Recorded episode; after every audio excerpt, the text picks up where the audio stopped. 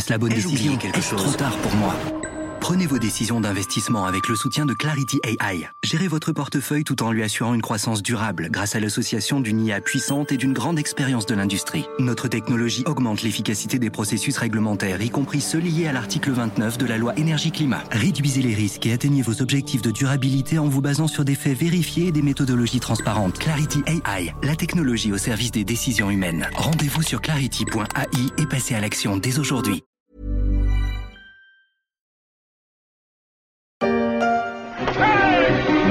Après Guerre et Paix, Oncle Vania et Le vent sur la tourbe, voici enfin le premier film soviétique 100% français. Arrêtons-nous pour qu'on peut s'excuser C'est pas normal d'agir comme ça Twist Gay de Moscou. Ça commence très fort. Ça a commencé comme un drame presque shakespearien, avec son lot de suspense, ses envolées lyriques. Et ça s'est terminé comme une mauvaise comédie, laissant un goût amer dans la bouche de nombreux commentateurs et un doute dans l'esprit des spectateurs.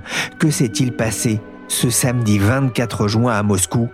Pas de twist, mais un poupouche, ou plus exactement, une fuite en avant du maître de Wagner.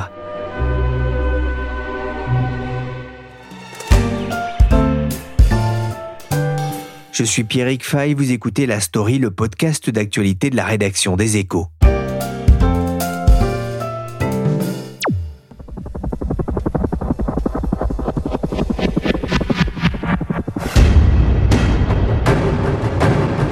Moi, je voulais une mission. Et pour mes péchés, ils m'en ont donné une. Mettre fin. C'est-à-dire Vous y mettrez fin de la manière la plus radicale. Samedi, sur les écrans des chaînes Tout Info françaises, on avait l'impression de vivre l'histoire en direct. Certains imaginaient déjà la fin du règne de Vladimir Poutine dans son bunker, face à la chevauchée d'une horde de mercenaires à la solde d'un milliardaire russe repris de justice, Evgeny Prigogine, propriétaire de la milice Wagner. L'apocalypse, c'était maintenant. Nous sommes le samedi 24 juin. Wagner roule à tombeau ouvert vers Moscou, une colonne de quelques milliers d'hommes menée notamment par un admirateur du Troisième Reich, Dmitri Outkin. Nous sommes en fin d'après-midi.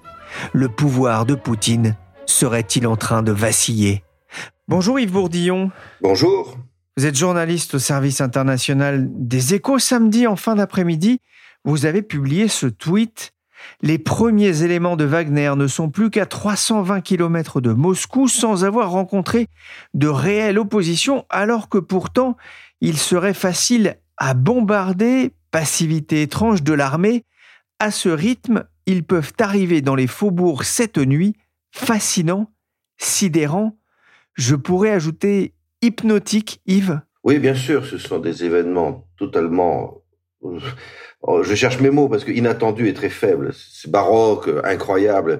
C'est-à-dire que depuis un an et demi en Russie, on, pouvait s'attendre à tout. Euh, la guerre, les, les, échos l'avaient plus ou moins prévu, mais là, il faut reconnaître que Prigogine a pris tout le monde à contre-pied, même si finalement avec le recul, on comprend la logique de cette opération où il se rendait compte très vraisemblablement qu'il allait perdre son empire et peut-être même la vie, qu'il est en train d'être lâché par Poutine.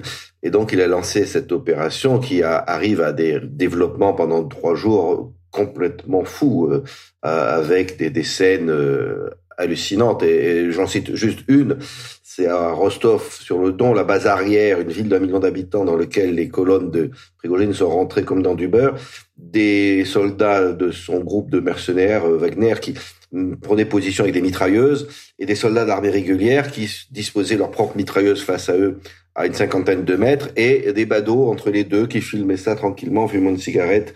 Donc c'est tout à fait vertigineux ce qui s'est passé en Russie et c'est peut-être une date historique d'ailleurs, un avant, un après pour ce régime. On va essayer d'ailleurs de comprendre ce qui s'est passé durant ces quelques heures entre euh, cette vidéo euh, surprenante du patron de Wagner et cette marche avortée euh, sur Moscou. D'abord, Comment expliquez-vous la, colère de Prigogine à l'égard de, l'armée russe?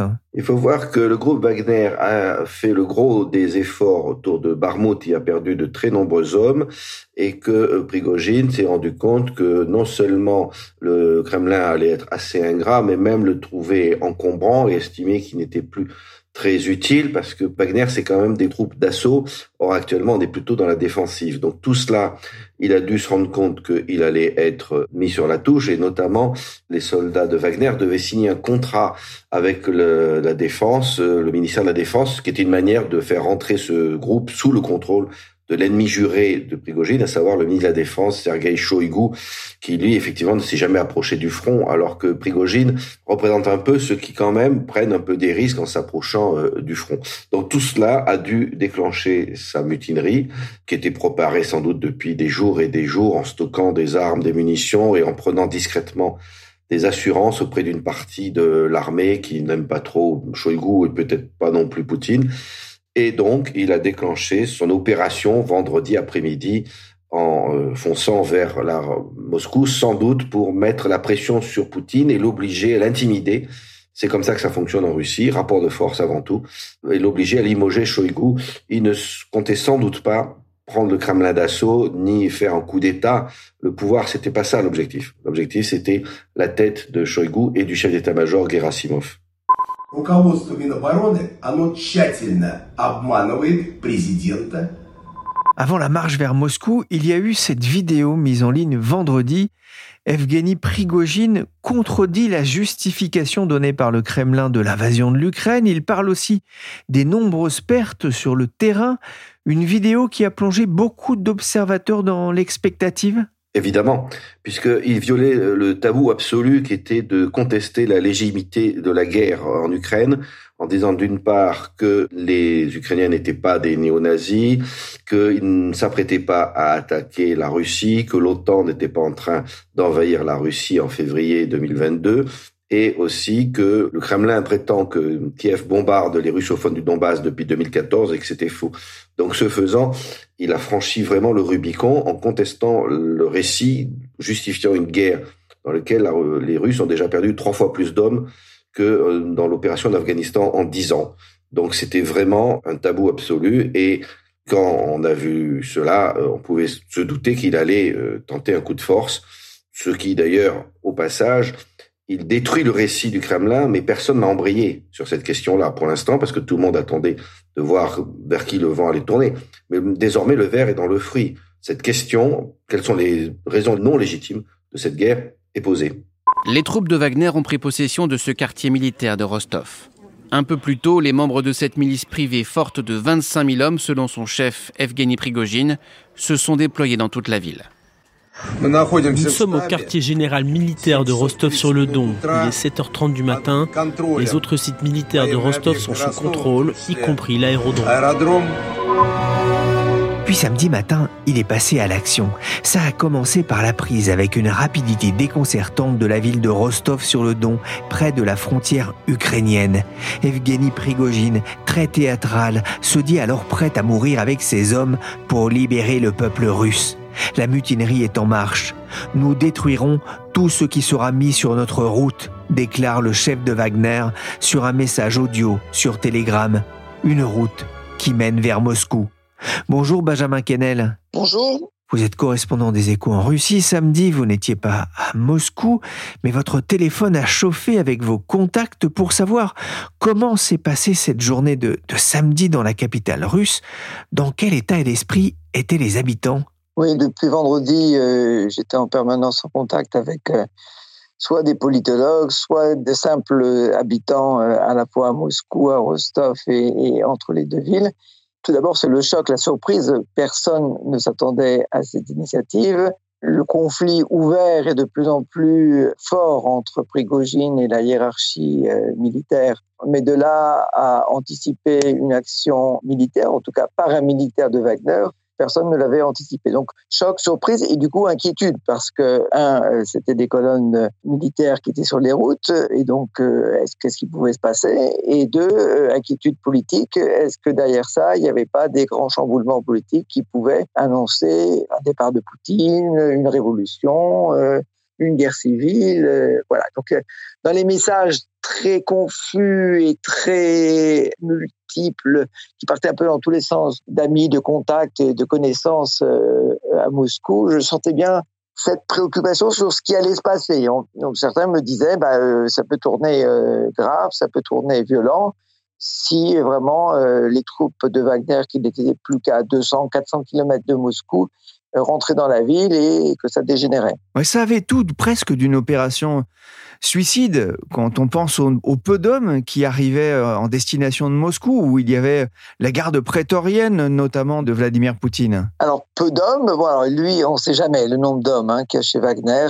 Lui, il dit qu'il a 25 000 et qu'il pouvait avoir encore 25 000 autres. Donc, ça semblait quand même euh, pas beaucoup. Et ils sont quand même pas non plus très bien équipés. Et puis, ils n'ont pas de soutien euh, dans les airs. Mais ce qui surprend, c'est que de Rostov sur le Don, qui est donc euh, la grande ville euh, de plus d'un million d'habitants, hein, c'est pas une petite ville, près de la frontière sud de la Russie, qui est donc euh, le siège du commandement pour l'opération spéciale en Ukraine, vers Moscou en passant par Lipetsk et Voronezh, ces colonnes de Wagner ont pu avancer presque sans aucune résistance, sans aucune opposition, de euh, l'armée conventionnelle. Il y a eu une intervention d'hélicoptères, d'avions, etc. Mais sur le terrain, ils ont pu progresser. D'où la question, oui, ils sont peu nombreux, mais est-ce qu'ils n'ont pas bénéficié de complicité dans l'armée, dans la garde nationale, dans la police, le long du chemin, ou au moins n'ont-ils pas bénéficié d'une certaine passivité complice parmi euh, ces troupes euh, conventionnelles et donc au service a priori de l'État? Et du coup, s'il y avait des complicités, est-ce que ça avait été préparé? Si ça avait été préparé, est-ce qu'on parle d'un scénario qui était orchestré depuis un certain temps? Est-ce qu'on parle d'une mise en scène? Est-ce qu'on parle d'un complot? Et est-ce que Prigogine pouvait faire ça tout seul? Est-ce que euh, dans l'une des tours du Kremlin, il n'y avait pas quelqu'un qui avait intérêt à avoir le scénario qu'on a vu se dérouler samedi? Avec comme résultat, au final, Prigogine out, mais ça c'était, euh, comme vous l'avez dit, perdu d'avance pour lui. On voyait pas comment il pouvait, euh, lui, petit Prigogine, faire chambouler toute la machine Poutine. Donc Prigogine hâte et deuxième résultat, Poutine affaibli, voire ridiculisé. C'est la principale question au lendemain de cette opération qui semble quand même très complexe à déchiffrer. Ouais, c'est vrai qu'on n'a pas beaucoup de réponses euh, aujourd'hui euh, de ce qui s'est passé. On verra peut-être d'ailleurs dans les euh, prochaines semaines hein, s'il y a des répercussions, notamment dans l'entourage du président russe. Que sait-on justement de, la journée de, de Poutine ce samedi? Il y a eu des rumeurs comme quoi il aurait notamment décollé vers euh, Saint-Pétersbourg. Oui, alors il y a Poutine, on ne sait jamais, on sait jamais où il est et quand il part et quand il revient. Il y a toujours cette vieille rumeur des sosies de Poutine. On sait qu'il a plusieurs euh, bureaux, plusieurs bunkers qui, euh, à Sochi, à Saint-Pétersbourg, à Moscou et ailleurs en Russie, euh, ont le même décor. Et donc, quand on le filme, eh ben, on ne sait pas où, ça a été filmé. Donc, son intervention télévisée de samedi matin était signée de Moscou, mais est-ce qu'il était vraiment à Moscou? On ne sait pas. En tout cas, oui, il y a la rumeur qu'il était parti. Oui, il y a eu euh, la rumeur que d'autres membres de la classe politique, très discrète d'ailleurs pendant cette journée d'hier, de samedi, avait aussi pris un avion pour partir loin de Moscou, voire à l'étranger. Tout cela n'a évidemment pas été confirmé. Peskov, le porte-parole de Poutine, a dit euh, le président travaille au Kremlin. Donc, il était a priori au Kremlin toute la journée. L'entrée sud de Moscou cet après-midi. La police omniprésente. Les militaires russes en tenue de combat. Et à perte de vue, ces camions de chantier pour ralentir l'avancée de Wagner et protéger la capitale. Benjamin, les autorités ont commencé dans la journée de samedi à mettre en scène des opérations de blocage des routes menant à Moscou. La ville se préparait vraiment à l'assaut? Alors, je n'étais pas à Moscou pendant ces heures-là, mais j'ai parlé avec des moscovites qui étaient, qui euh, continuaient une vie normale de samedi euh, sous le soleil estival. Euh, il y avait du monde dans les magasins, il y avait du monde à la piscine, il y avait du, les théâtres et les restaurants s'activaient malgré la rumeur très hypothétique d'un couvre-feu. Donc la vie continuait. Euh, j'ai un ami qui est allé euh, de chez lui à l'aéroport parce qu'il fallait qu'il s'envole pour un, voyage d'affaires qui était prévu depuis longtemps. il est parti très longtemps à l'avance, anticipant des, des barrages. Il y a eu zéro barrage. Du taxi, il n'avait aucun militaire. Donc la vie continuait, mais il y avait quand même, semble-t-il, moins de monde et une certaine inquiétude lorsqu'on commençait à parler euh, aux gens. C'est ce que je racontais tout à l'heure. On ne savait pas où on allait euh, militairement et on ne savait pas où on allait politiquement. Donc il y avait quand même, on continuait la belle vie de Moscou, mais on commençait à se poser des questions. Sur l'application Telegram, le maire de Moscou, Sergei Sobyanin, avait annoncé samedi que ce lundi serait un jour chômé. Il avait aussi demandé aux moscovites d'éviter de prendre leur voiture afin de ne pas bloquer la circulation. Moscou se préparait au cas où. Et puis, en fin d'après-midi, l'agence russe TASS annonce un coup de théâtre. Wagner fait demi-tour.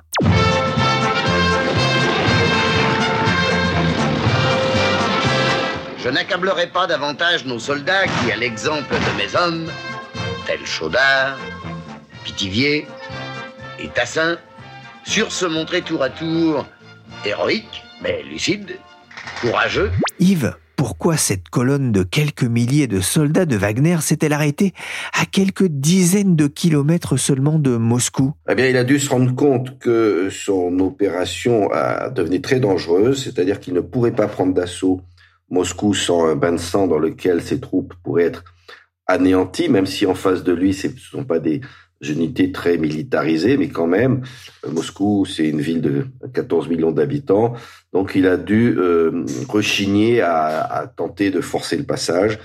Et puis aussi, certains des militaires qui finalement fermaient les yeux, vous voyez, sans déplaisir son opération, parce qu'il faut bien voir que ces colonnes de 300 blindés ont, roulé 1000 kilomètres sans aucune opposition, à part deux hélicoptères qu'il a descendus d'ailleurs.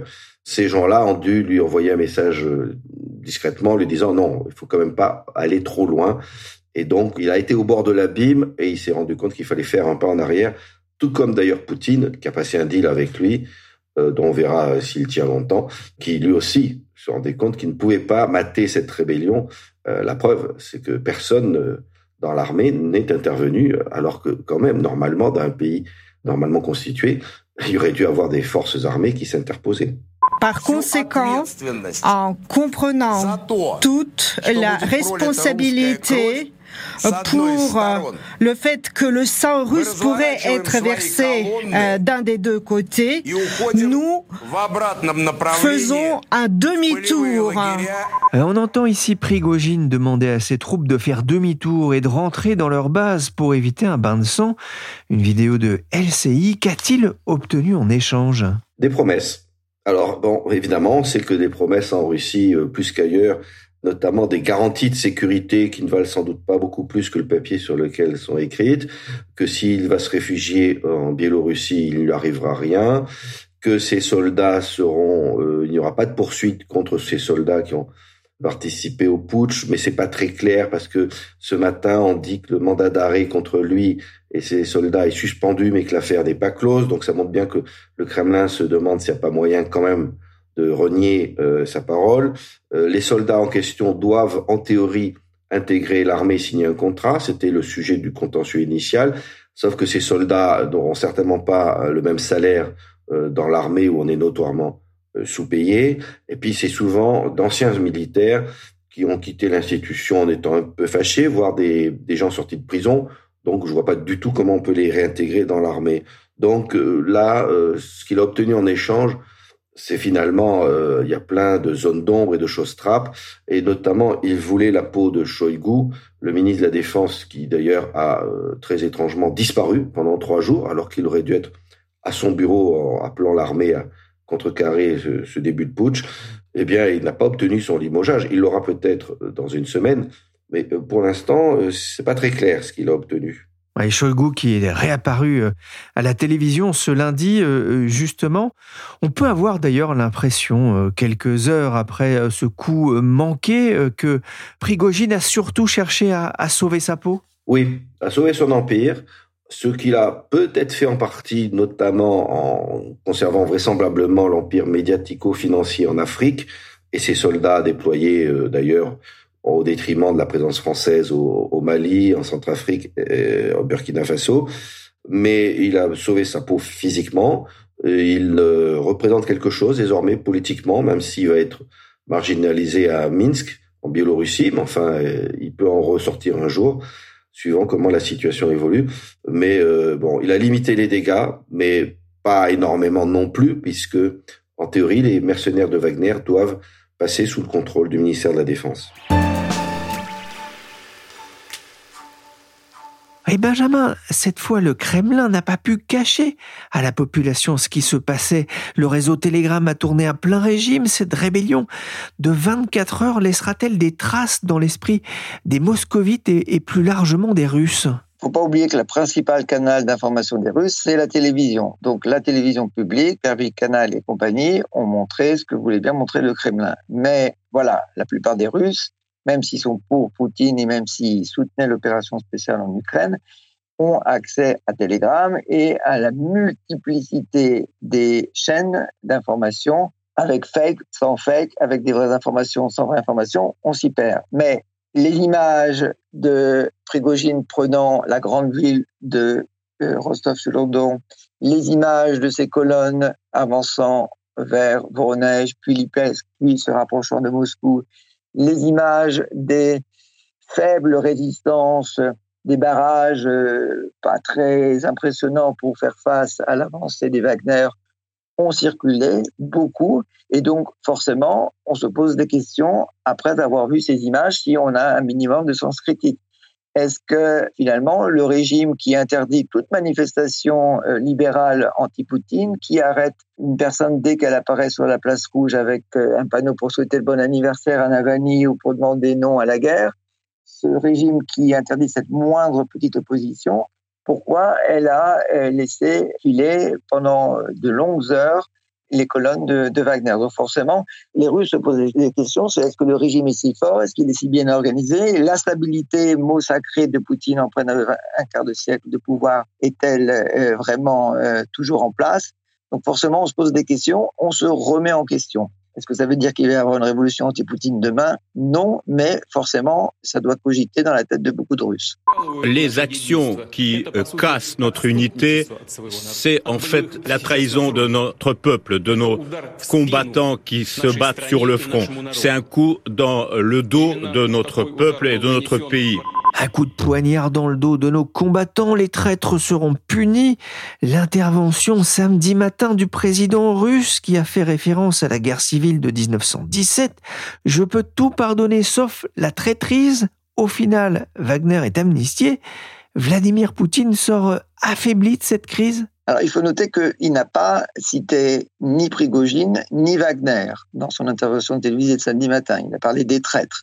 Tout le monde a compris qui visait. De la même manière, les années passées, il ne citait jamais euh, Alexei Navalny, son principal opposant euh, habituel, qui est maintenant en prison. il parlait toujours aussi euh, à la fois du traite et de l'aventuriste politique, même expression qu'il utilisait en parlant sans le nommer de Prigogine Ça, c'était samedi matin. Et puis samedi après-midi, on apprend que voilà, Prigogine peut partir en Biélorussie, sans doute qu'il partira ensuite en Afrique, qui est son vrai terrain de bataille, que toutes les poursuites euh, par euh, le FSB et par euh, le procureur général, qui sont d'habitude des, des institutions très efficaces et très rapides, sont levées et que tous les hommes qui appartiennent aux troupes de Wagner seraient libres à partir du moment où ils, étaient voyaux à l'armée. Donc, c'est un, paradoxe parce que le moindre opposant libéral prend des années de prison en ce moment et euh, Prigogine, qui en fait 100 fois plus, peut repartir libre au bout de moins de 24 heures. C'est un aveu de force pour Prigogine, euh, même s'il est parti, c'est lui qui,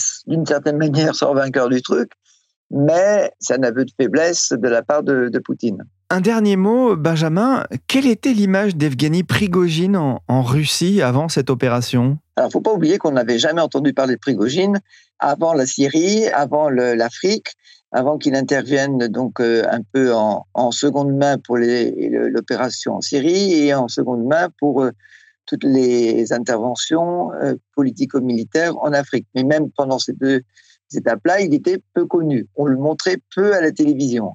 Et même en Ukraine, où donc il a été l'un des rares qui a apporté des, succès militaires, on le montrait peu à la télévision aussi. Donc la plupart des Russes, la majorité des Russes ont une vague image, une vague connaissance de qui il est. Mais dès qu'on va sur euh, les réseaux Telegram et sur les chaînes d'information, euh, sur Internet, euh, évidemment, et donc on a accès notamment aux chaînes d'information de Prigogine, on connaît le personnage. Il est connu avant tout comme quelqu'un qui est efficace sur le terrain, qui a son langage cru, qui parle fort et qui agit vite. Ce qu'on ne connaît pas, c'est son passé d'oligarque, parce que s'il s'est retrouvé à ce moment-là, c'est qu'il s'est enrichi, et il s'est enrichi, alors c'est pas les grands oligarques des années 90, mais il s'est enrichi grâce à ses soutiens politiques, grâce à ses contacts au Kremlin, euh, d'abord à Saint-Pétersbourg et puis à Moscou, et il fait partie du système, il fait partie de la bureaucratie. Il n'a pas de clan, il n'a pas d'équipe, mis à part ses troupes de Wagner. Euh, il fait pas partie des Siloviki, mais il fait partie du système en ce sens qu'il s'est enrichi grâce au système. Il avait jusqu'à présent un chef unique, Vladimir Vladimirovitch Poutine. Et donc hier, c'est les deux qui sont perdants, à la fois Prigogine qui est maintenant euh, hors jeu en Ukraine et en Russie, qui se retrouve en Biélorussie, et Poutine qui euh, sort visiblement affaibli de l'opération. Yves, comment cette crise russo-russe a-t-elle été vécue en Ukraine? Euh, Dans une certaine hilarité. C'est-à-dire que, évidemment, du point de vue ukrainien, voir les gens s'entretuer à Moscou et ces rivalités et puis montrer l'affaiblissement et la division. Enfin, il faut reconnaître, le résultat est spectaculaire. On a quand même le maître du Kremlin qui qualifie euh, Prigogine de traître devant être puni immédiatement et euh, avec qui il passe un pacte quelques heures plus tard. On a euh, des gens qui creusent à la hâte des tranchées avec des bulldozers dans la périphérie de Moscou. Donc on avait la capitale qui était en danger un an et demi après le moment où c'était Kiev qui était en, danger. D'ailleurs, il y a plein d'ironie sur les réseaux sociaux. Alors, l'une des meilleures, c'est sans doute que certains disent, bah, on disait que l'armée russe n'était pas efficace, mais on avait tort. Regardez, il y a des soldats russes qui ont su avancer de 1000 kilomètres en quelques heures. Euh, bon, d'accord, c'était pour foncer vers Moscou. Donc, euh, il y a une certaine jubilation, euh, évidemment. Maintenant, il y a aussi, ils gardent leur sang-froid parce que il voit bien que ça ne va peut-être pas tout modifier sur le front, qui est quand même le point important. Yves, les Ukrainiens en ont-ils profité sur le terrain? Alors euh, oui et non. Oui, dans la mesure où il y a eu ce matin, ils ont réussi à traverser le Dniepr, ce qui semblait impossible, à hauteur de Kherson, et à établir une tête de pont dont on ne sait pas encore si elle est très costaud, mais en tout cas, ils ont euh, créé une brèche, alors que ça fait trois semaines que l'offensive a commencé et patiné, il faut l'admettre dans le centre autour de Zaporizhia et euh, de Donetsk. Donc, ils ont profité peut-être de cette offensive. Maintenant, euh, l'opération à travers le Dniepr, euh, c'est une opération spectaculaire parce qu'il n'y a pas beaucoup de ponts en état et ce fleuve fait quand même 300 mètres de large. Était peut-être planifié depuis des semaines. On peut supposer que ce qui se passe à Moscou nuit au moral des troupes parce que vous vous rechignez à risquer votre vie quand vos chefs s'entre-déchirent. Mais il faut reconnaître que concrètement, Wagner n'est plus sur le front. Euh, ils se sont retirés. Ce sont des troupes offensives qui donc ne sont pas conçues pour défendre, qui est quand même l'objectif de l'armée russe en ce moment. Yves, une dernière question, elle n'est pas simple. Ce poupouch russe va-t-il contraindre Poutine à modifier son plan vis-à-vis -vis de l'Ukraine? Est-ce que c'est une première brèche en faveur peut-être d'un retrait de la Russie de l'Ukraine? En retrait, je ne crois pas, parce que euh, tout le projet euh, de Poutine est dans la victoire cette guerre, désormais impossible. C'est-à-dire, d'une part, parce que sa conception géopolitique quasi mystique euh, de l'histoire, comme quoi en fait la nation ukrainienne n'existe pas. Et puis il a mis toute sa crédibilité, tout son va-tout dans cette guerre et il est obligé d'aller jusqu'au bout. Et, et, si jamais piteusement il se retire et qu'il annule les annexions, qui sont les quatre régions ukrainiennes qui sont euh, quand même inscrites dans la constitution russe, il se ridiculise et probablement qu'il sera à ce moment-là éliminé euh, physiquement. Pour ce qui est des conséquences à court terme de, de ce simili-putsch, de cette mutinerie, ça ne va peut-être pas modifier les plans euh, qui consistent à défendre avec un dispositif sans équivalent en Europe depuis 1916 de fossés et de fortifications et à faire le dos rond en espérant que l'Ukraine ne trouve pas des brèches euh, supplémentaires. Donc euh, tout ce qui peut changer effectivement, c'est qu'il va peut-être devoir faire des purges, donc limoger les généraux qu'il a trouvés pas assez loyaux, euh, changer le ministère, changer des responsables, parce qu'il s'est bien rendu compte que personne n'était sorti du bois pour le défendre. C'est le plus impressionnant dans ces événements, c'est que très peu de gens ont pris la parole pour le soutenir, à part la présidente de la Douma et euh, de généraux qui d'ailleurs lisaient leurs textes, euh, on aurait dit des otages récitant un texte convenu à l'avance. Donc il va peut-être purger et ça va déstabiliser, parce que quand vous limogez des gens, eh ben, sur le plan opérationnel, euh, c'est compliqué. Merci Yves Bourdillon du service international des échos et merci Benjamin Kennel, correspondant des échos à Moscou. Vous pouvez retrouver leurs analyses et décryptages sur leséchos.fr. Cet épisode de la story a été réalisé par Willy Gann, chargé de production et d'édition Michel Varnèche.